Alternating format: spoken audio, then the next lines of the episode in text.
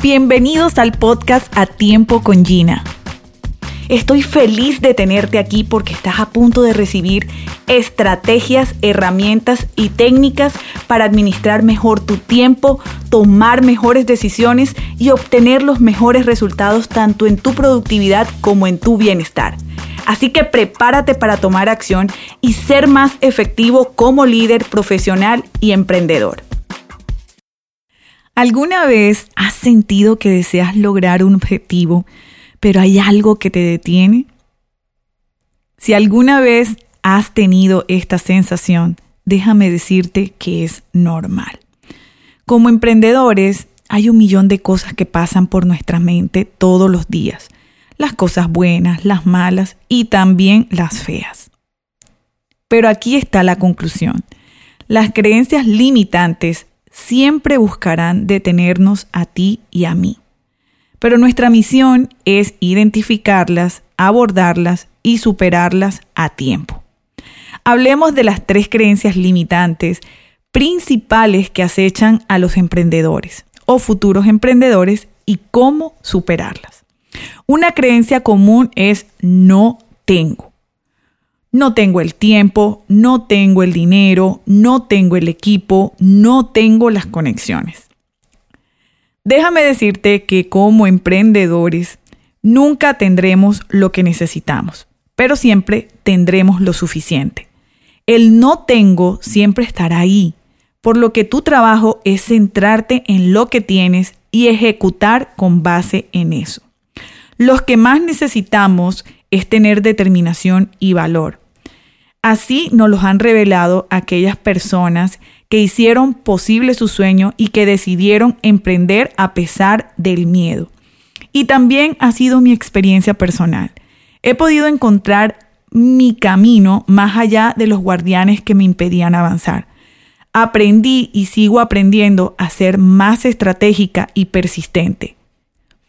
Cualquier persona puede ser exitosa si tiene determinación y el resultado de su determinación le permitirá encontrar lo que necesita, mentores para hacer realidad sus metas si es necesario, como escribir un libro, emprender un negocio o hacer el viaje soñado.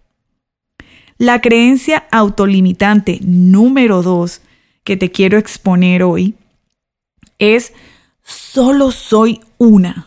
Y ahí rellena eh, lo que quieras.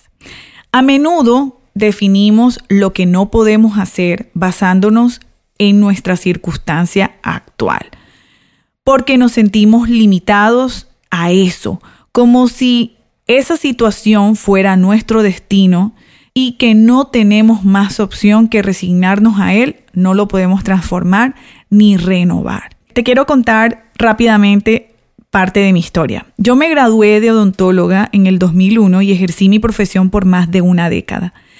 Tuve la oportunidad de atender a más de 50 mil pacientes. Cuando me vine a vivir a Estados Unidos en el 2012, abrí mi mundo de posibilidades. Me enfrenté a un proceso de renovación y de reinvención. Tuve que identificar cuál era mi propósito, me di cuenta que siempre desde niña tuve la intención y tuve la pasión de servirle a la gente para ayudarles a disfrutar de una mejor calidad de vida. Así que encontré en el coaching una avenida para integrar mi experiencia como profesional de la salud en un nuevo campo, en el campo del desarrollo y el crecimiento humano. Hoy soy feliz con esa decisión soy un ser abierto a explorar la vida y sus caminos en todas sus dimensiones y eso me ha permitido llenarme de satisfacción y infinitos aprendizajes. Eso me da la entrada para exponerte la tercera creencia autolimitante, que es no soy buena para o no soy bueno para.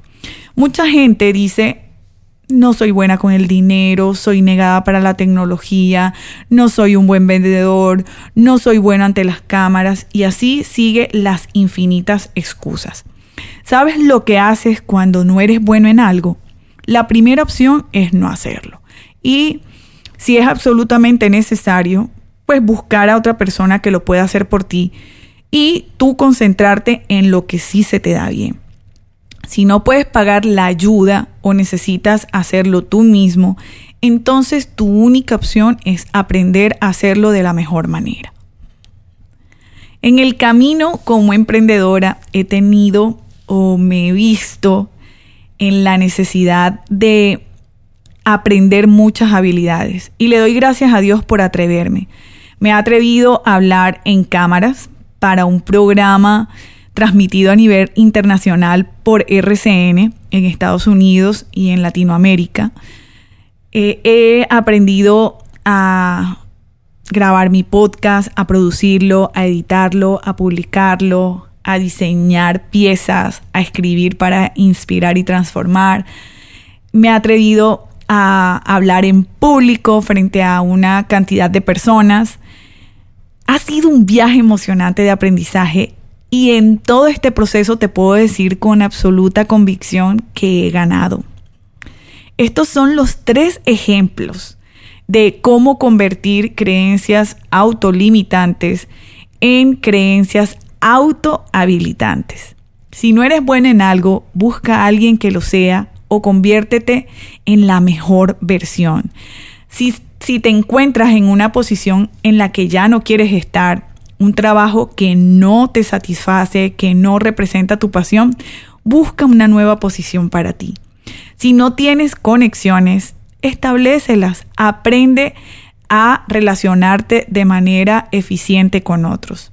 Si no tienes dinero, haz ajustes, ajustes de gastos, ahorra, haz sacrificios en, en las primeras etapas de tu negocio.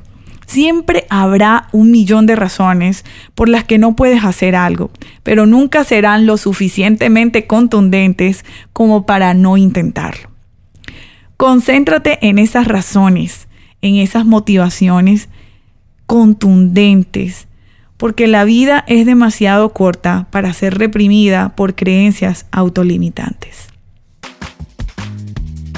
Con la práctica puedes aprender cualquier conducta o cualquier hábito que consideres necesario o deseable. Ahora es tu turno de tomar acción. Esta sesión se acabó por hoy.